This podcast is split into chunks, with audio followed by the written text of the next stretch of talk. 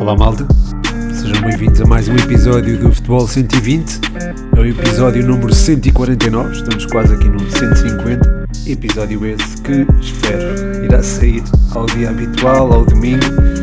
Confesso que não tem sido fácil gerir tudo, aliás, vocês veem pelo Instagram que não tem tido nada. Um, desde domingo só publiquei no Patreon as 120 tips. Já agora aproveito para publicitar: patreon.com.br futebol 120 é onde podem apoiar o projeto.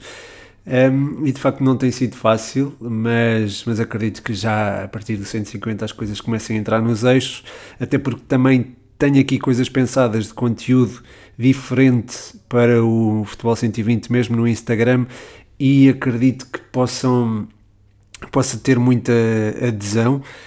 Um, tive alguma, algum tempo antes de, do episódio, claro, um, ou antes de domingo, dia habitual do episódio, melhor dizendo, para ver algumas coisas que podia fazer aqui para, para o projeto e acredito que hum, as coisas irão melhorar.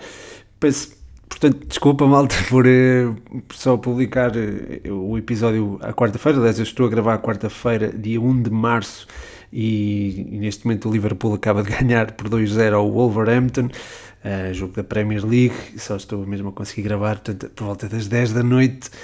Mas pronto, a malta costuma ouvir isto a adormecer, ainda vai a tempo de ouvir o podcast, acho eu, uh, hoje, antes de adormecer. E a malta costuma ouvir de manhã, caminho do trabalho, também, uh, também, pode, também pode ouvir. Mas pronto, passados aqui estes 120 segundos de introdução, vamos então às perguntas que começam, como é hábito, uh, pelos patronos, são eles que abrem aqui as hostilidades, se é que podemos chamar uh, assim.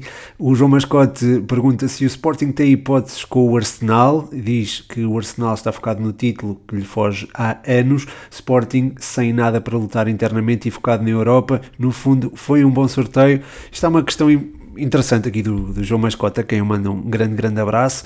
Um, é, de facto, é, é de equacionar a possibilidade do Sporting passar esta eliminatória precisamente pelo foco do Arsenal no título. Uh, ou seja, o Arsenal tem a questão da, da Champions mais ou menos carimbada, mais ou menos controlada, tem uma distância. Uh, que será, caso o Newcastle vença os dois jogos em atraso, será de 15 pontos para o quinto lugar. Portanto, terá aqui uma margem de conforto bastante interessante, mas eu acho que o objetivo dos Gunners neste momento é mesmo o título.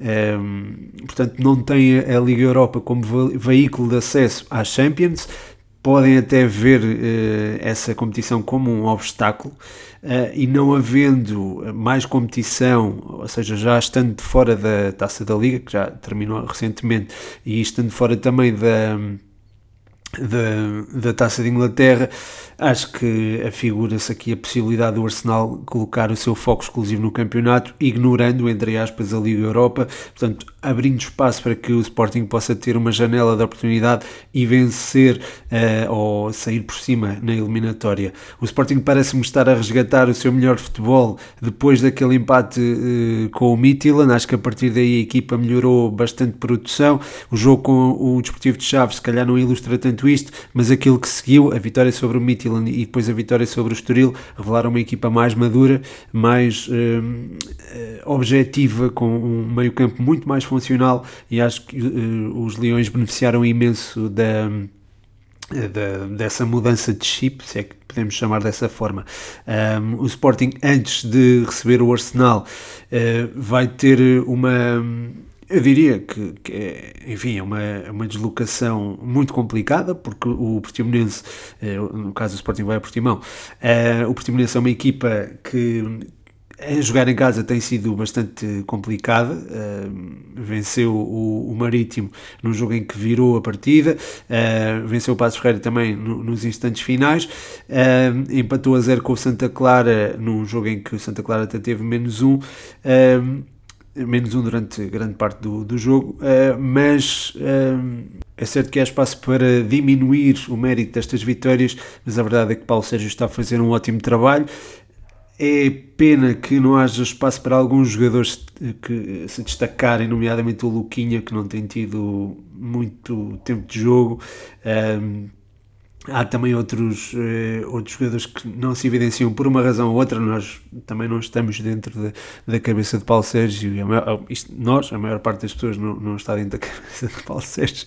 Acho que ninguém está. Mas a maior parte das pessoas também não assiste aos treinos do Portimonense, não sabe bem o que se passa. Mas de facto, é, é eu acho que é um mistério muito grande o Luquinha não, não jogar nesta equipa. Uh, porque, a meu ver, é, é um jogador que tem uma qualidade fora, de, fora do, do normal um, não sei o que se passará e acho que uh, daria imenso esta, esta equipa. Um, mas uh, seguindo em frente em relação à questão do, do Luquinha, há também elementos do Portimonense em destaque, nomeadamente o Felipe Relva, já ando a falar dele, vocês sabem, já há algum tempo e com, tenho muito orgulho também de, de, de, o fazer, porque acho que é, é alguém que começou a despontar um, na época passada eh, e, e começou-se a evidenciar ali no lado esquerdo da defesa, entre, sim, foi mais no lado esquerdo da defesa, uh, depois foi, foi passando para o meio uh, e é um jogador muito versátil, com, com um futuro também muito risonho à sua frente, tem 23 anos, acho que ainda pode uh, escalar mais umas, uns degraus, digamos assim, com todo o respeito pelo Portimonense. e o Portimonense tem também um jogador que é o Maurício, que tem sido fundamental nos equilíbrios, também encontrou, digamos assim, uma veia goleadora uh, e é alguém a quem eu reconheço também muita competência e aquele meio campo também uh, pode ser difícil de, de superar uh, se tiver a coesão necessária. Portanto, o Sporting vai ter aqui um desafio muito complicado com as derrotas de Sporting Braga e Futebol Clube do Porto fica aqui uma chama acesa, digamos assim, para a disputa do, do, do top 3, digamos assim. É, portanto, é, é, um jogo que interessa bastante ao Sporting, não irá menosprezá-lo a pensar na Liga Europa. É, seja como for, acredito que, que os Leões possam ter algumas hipóteses de, pelo menos, levar o jogo ou a decisão para o, o estádio do, do Arsenal, o Emirates, mesmo com o jogo em casa frente ao Boa Vista pelo meio. Uh, portanto, sim, acho que há aqui, acho que há aqui, resumindo, acho que há aqui condições para o Sporting uh, lutar pela vitória, mas não consigo dizer que é um bom sorteio. Afinal, é sempre o Arsenal, não é? E mesmo que, que o Arteta rode muito a equipa, há jogadores com muita qualidade e, pronto, dando se calhar o exemplo do, da última partida frente ao Everton, um, ehm, houve jogadores com muita qualidade que acabaram por não entrar, como o Tomiyasu, um, ehm, por exemplo, e, e, outros jogadores que entraram uh, no decorrer da partida e que podem perfeitamente ser titulares e fazer a diferença frente ao Sporting, como o Smith Rowe, o Fábio Vieira, o Tierney, uh, o próprio Rob Holding, que nem sequer jogou. Um, ehm, Embora este não seja para fazer tanta diferença, porque é um jogador mais recuado, mas acho que há, está, há aqui, há aqui matéria-prima que pode eventualmente uh, fazer das suas e eventualmente também é, causar transtornos ao Sporting, tornando este, esta partida bastante desafiante, obviamente. A vencer esta partida é um tónico importante na, na época do Sporting, acredito que, que isto possa, possa acontecer e espero que isso aconteça, não é? é esperemos todos que as equipas portuguesas cheguem longe nas competições europeias e é precisamente sobre as competições europeias que vou falar na próxima pergunta, deixada aqui pelo David Cruz. Ele diz: Champ, faz a tua previsão dos oitavos da Champions, Liga Europa e Conference League. Abraço, um abraço para ti também, David. E é uma pergunta que vai encontrar do Miguelão, que uh, pede aqui o sorteio, ou análise ao sorteio da Liga Europa para uh, Conference League. Obrigado, David, e obrigado, Miguel, pelas perguntas. Um abraço, outro abraço aqui para o David e um abraço também para o Miguel. Uh, relativamente ao sorteio dos oitavos de final da Liga Europa, já tive a oportunidade de falar sobre o do Sporting, não é? Uh, depois temos aqui duelos interessantes, nomeadamente o Roma Real Sociedade. Acho que vai ser uma batalha tática muito, muito interessante. Não será certamente a primeira mão, sobretudo. Acredito que não seja muito entusiasmante do ponto de vista da, da emoção dos golos, mas acho que vai ser. Vamos ter aqui um, um duelo riquíssimo entre dois treinadores que, que eu admiro imenso. Uh, claro que um por razões óbvias, não é? O José Mourinho. Uh, o da Real Sociedade é, enfim, é, é também alguém que eu, que eu admiro imenso até pelo trabalho que faz com as camadas jovens e uh, o ótimo trabalho que tem feito com, com grandes jogadores, nomeadamente, por exemplo, o Alexander Isaac e o, e o Odegaard. Eu falo do Imanol Alguacil, uh, que acredito que pode aqui também fazer uma ou com ao comando da Real Sociedade pode fazer uma ótima uma ótima campanha na, na Liga Europa. Um, depois estou também entusiasmado para ver a, a, forma como o Manchester United e o Betis uh, vão, vão discutir um lugar no, nos quartos final da Liga Europa. Uh, há aqui há aqui portugueses envolvidos e se torna a coisa também bastante interessante. Depois há um jogo uma, uma eliminatória entre Shakhtar Donetsk e Feyenoord que também também acho que será bastante interessante. Portanto, temos aqui também condições para para se calhar para muitos golos, quem sabe. Um, e depois também tenho alguma curiosidade também, uh, acho que essa é, também é a palavra certa, desculpem repetir, mas, mas é a mesma palavra certa, para ver onde chega este Fenerbahçe de Jorge Jesus, vai, vai ter o Sevilha pela frente, logo o carrasco principal de Jorge Jesus na, na final da Liga Europa, quer dizer, não foi principal porque também houve o Chelsea, mas vocês entendem o que eu estou a dizer. Um, e depois os outros jogos, o Leverkusen, Ferencváros, a Juve, Freiburg, o Union Berlim, Union Saint-Gilloise, também serão duelos embora eu acho que, eh, enfim, o Union Berlim enfrentando o San Giloase novamente, é, é curioso. Um, acho que vai levar a, vai levar a melhor eventualmente. O Leverkusen também tem condições para levar melhor sobre o Ferencváros, portanto tem aqui os, estas duas equipas alemãs acesso, não é acesso, mas é, tem a coisa bem encaminhada para os quartos de final. Depois o Juventus Freiburg, acho que é um duelo interessante entre as duas equipas e acho que a Juve não vai ter vida fácil, mas acredito que a equipa de Turim acabe por seguir em frente, até porque depositará nesta Liga Europa muita esperança, jogará certamente, não digo é, se calhar é mesmo a época que, que vai disputar aqui na, na Liga Europa. Portanto, acredito numa Juve forte para o resto da, da Liga Europa. Um, o Manchester United, se não precisar da Liga Europa para aceder à Champions, poderá eventualmente um, tirar o pé na, na Liga Europa. Uh, e depois o vencedor do Roma, a Real Sociedade, acho que também de, o vencedor desta partida poderá uh, trazer um candidato ao título. E depois o, o Sporting, se passar o Arsenal, também tem de ser encarado como tal. Passando aqui para para a Conference League, eh, temos duelos eh, interessantes. Claro que não tem a dimensão da, da Liga Europa, não é?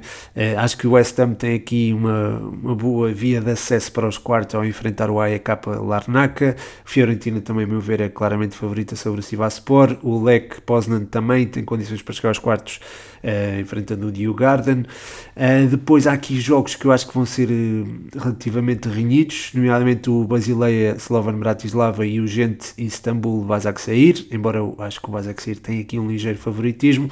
E depois há dois jogos também, enfim, o Anderlecht Villarreal vai ser um desafio interessante para o Villarreal, mas acredito que tenha seja também uma das equipas favoritas a vencer a competição, tanto o Villarreal como o West Ham e, e por, sim, na mesma linha, talvez o Lazio e a Fiorentina, e depois o, o, Nice poderá também espreitar aqui uma, uma oportunidade. Tem o Sheriff pela frente, o mesmo Sheriff que causou dificuldades ao Real Madrid época passada, mas acredito que o Nice tenha condições para passar à próxima fase. Portanto, há aqui algum desnível, não é? Acredito que Nice, Lec, Lazio, West Ham e Fiorentina passem à próxima fase sem muitas dificuldades. Villarreal também, uh, também sem sentir assim muitas dificuldades. Depois há estes, os tais dois duelos, se calhar mais equilibrados equilibrados entre Basileia, Slovan Bratislava e Ghent e Istambul Basaksehir.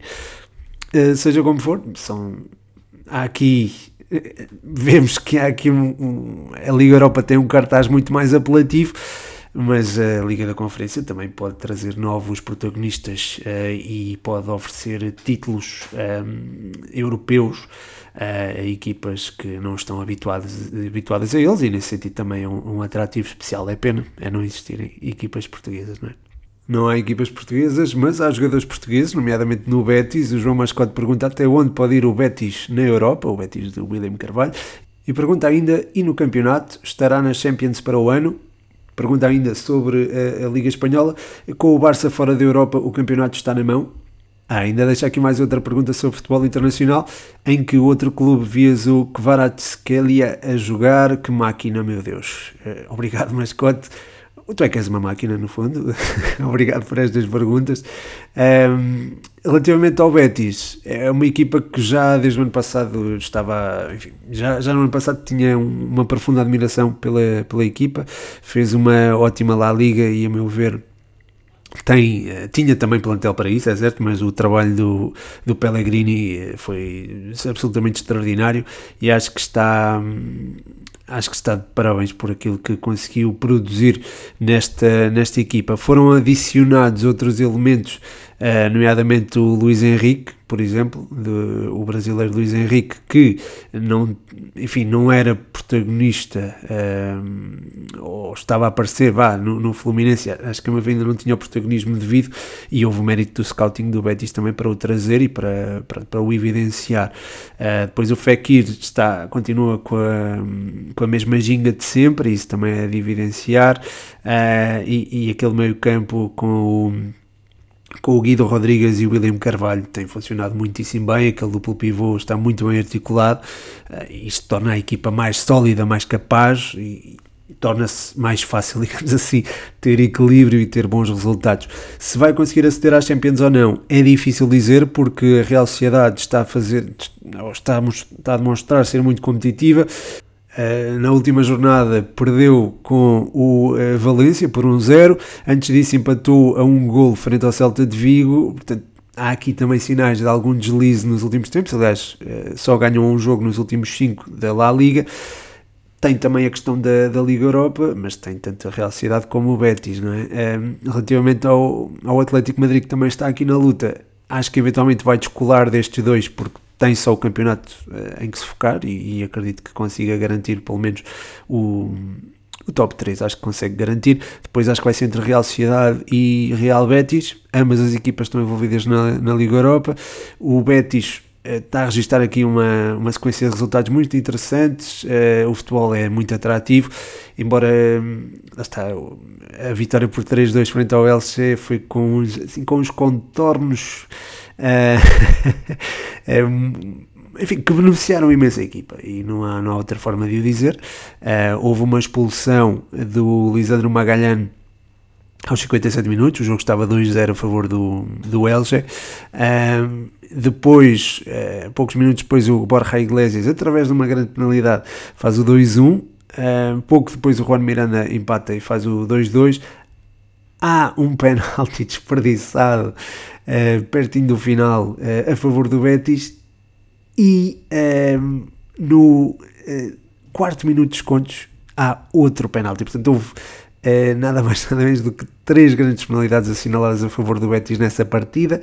O Betis acabou o jogo a jogar contra nove, acabou por vencer, não tirou mérito, claro, à crença do, do Betis, mas acho que é preciso considerar isto também nesta vitória sobre o Elche. De qualquer forma, é sem dúvida alguma uma equipa a ter em conta até, até a final da, da, temporada na disputa pela Champions, acho que não se pode descartar. Relativamente ao Barcelona, fora da Europa, sim, acho que acentua esta responsabilidade de, para vencer a La Liga, eu acho que isto está muito bem encaminhado. Eh, é certo que podia cavar uma distância de 10 pontos na última jornada e desperdiçou, ao empatar, ao perder, aliás, com o Almeria, mas é, o futebol que o, que o Barça tem apresentado e a segurança, da, sobretudo defensiva, da, da, desta equipa faz-me crer que não, não vão existir muitos mais deslizes como aconteceu frente ao Almeria, até porque também pode ser fruto da visita a Old Trafford, ou seja, eh, o acumular, o cansaço acumulado também terá tido aqui influência.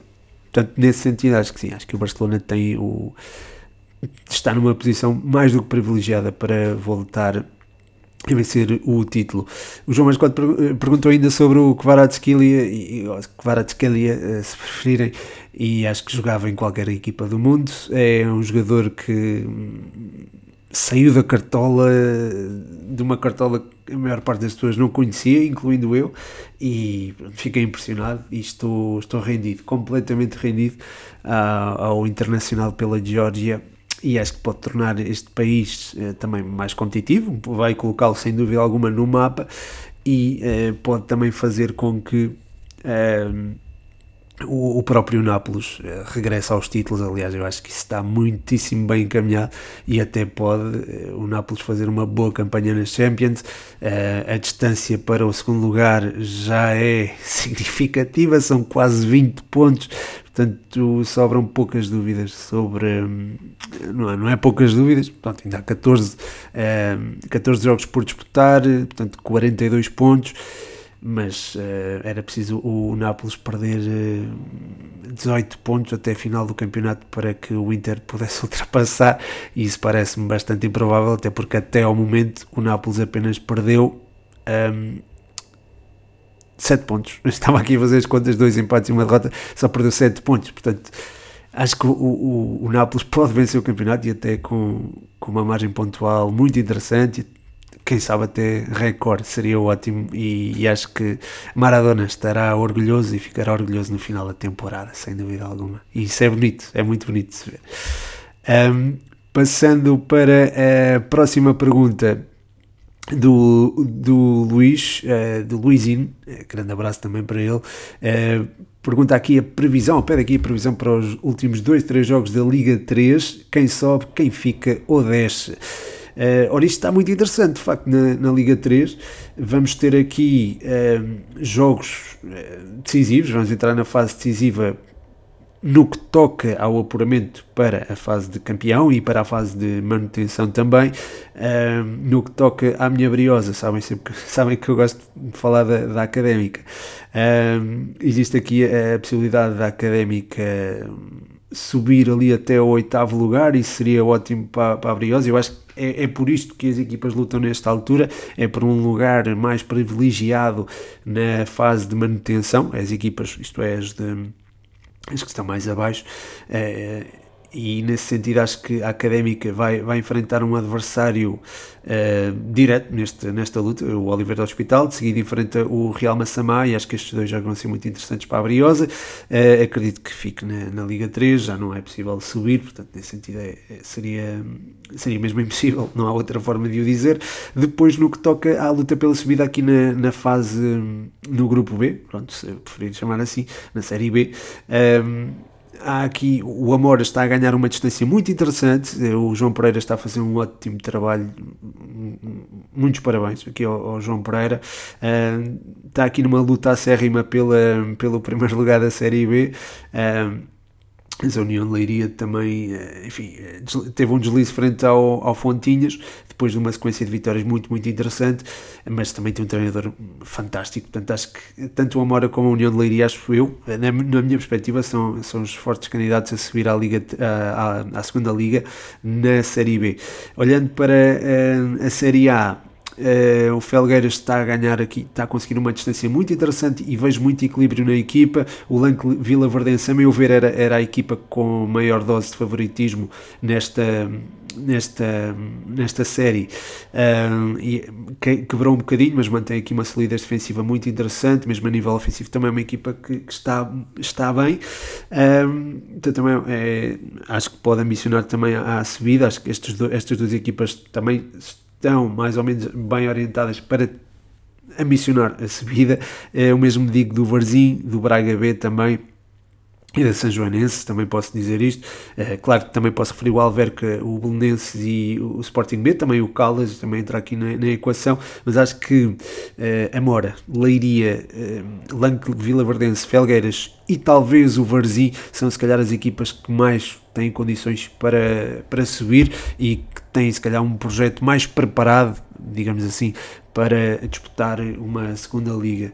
Portanto, acho que não, não gosto de falar de descidas nem, nem nada disso. Acredito que a minha Briosa fique na Liga 3 e, e, as equipas, pronto, as equipas que ficarem na última posição ou na penúltima partem sempre numa, numa posição mais frágil e nesse sentido é, é de é também de esperar que tenham maiores dificuldades para se manter nesta competição. De seguida, o Estoril Fan pergunta se Jorge Simão é mau treinador e até onde Uh, pode Ricardo Soares levar o Estoril. Um, obrigado, Estoril fã, um abraço. Uh, relativamente ao Jorge Simão, não acho que seja mau treinador, nem pouco mais ou menos. Uh, acho que não há, não se pode falar em competência, ou pelo menos não me sinto confortável a falar disso. A meu ver, não há treinadores maus, digamos assim. No, no âmbito do Santa Clara tem tido algumas dificuldades, é verdade, mas não acho que. Acho que a sua qualidade como treinador não, não, não poderá eventualmente ser julgada aqui. Ele fez ótimos trabalhos, nomeadamente ao serviço do, do Boa Vista eh, antes disso também ao serviço do Passos Ferreira e acho que esses trabalhos se calhar são mais o espelho daquilo que é o Jorge Simão como treinador. Depois relativamente ao Ricardo Soares, foi um treinador que evoluiu imenso desde que desde, desde baixo, desde, desde a segunda liga, desde que passou também pela académica uh, e é, é, um treinador hoje que tem que está capacitado para fazer ótimos trabalhos, acredito que possa levar o, o Estoril uh, a uma época tranquila, eu acho que enfim, eu sei que está tudo ali juntinho, mas não sei até que ponto é que os lugares europeus vão sofrer hum, alterações significativas ou vai aparecer uma equipa fora da caixa ali no, nos, eh, nos lugares cimeiros. Acho que o Boa Vista está bem posicionado para o, conseguir, o Famalicão também está numa forma interessante para também o assegurar. Um, o assegurar, quer dizer, acho que assegurar um lugar europeu é difícil, mas entrar na luta acho que é, é possível. Um, com, ali, assim, na luta com o Oroca, com o Casa Pia e com o Vitória, embora o Vitória também já já começa ali a ganhar uma distância importante. Uh, relativamente ao Estoril, está de facto muito, muito para trás nessa luta, digamos assim, está, pronto, está a 6 pontos da linha do, dos três últimos, acredito que se vá distanciando com o tempo desta zona, mas seria uma surpresa para mim se chegasse aos lugares europeus. Um, de qualquer forma, queremos é boas equipas portanto, e bons, bons trajetos e equipas que contribuam para um espetáculo do nosso campeonato, por isso, nesse sentido, também seria bom ter aí um estoril forte. Ainda no campeonato português, o Gabriel Rosa pergunta o que achas que podia acontecer ao Benfica se perdesse Roger Schmidt, talvez para o Liverpool ou para o Chelsea. Obrigado, Gabriel, e um abraço para ti. Acho que o Benfica teria que repensar uh, o seu futebol ou então uh, estruturar a equipa mediante a base, o esqueleto, digamos assim, que Roger Schmidt deixou, ou deixaria neste caso, no, no Benfica. Uh, acho que a sua, o seu ADN tático ficou muito, muito bem vincado desde que pegou no, nos encarnados. Foi uma coisa que, uh, a meu ver, foi, foi muito bem interpretada pelos jogadores e foi muito, muito bem implementada por ele. Uh, se ele saísse, acho que seria uma, uma perda para, para o Benfica, até para o futebol português, porque é um treinador que de facto mudou até eh, mentalidades dentro do clube e até eh, daquilo que é o, o, os clubes portugueses na Europa. Vimos as exibições que o Benfica apresentou frente à Juve e frente a, a PSG e acho que essas exibições são de salutar. Uh, portanto, seria, seria mau para o Benfica, claro, obviamente, em primeiro lugar. Para o futebol português também seria pesado, mas acho que também há o Benfica também tem capacidade para se reerguer, tem recursos para isso, portanto era, seria por aí. Acho que demoraria algum tempo a gerir essa ressaca, digamos assim, mas acho que conseguiria fazê-lo. Por fim, deixo aqui uma pergunta fora da caixa do João Blanco. Ele pergunta o que achas das medidas em discussão no Parlamento sobre desporto?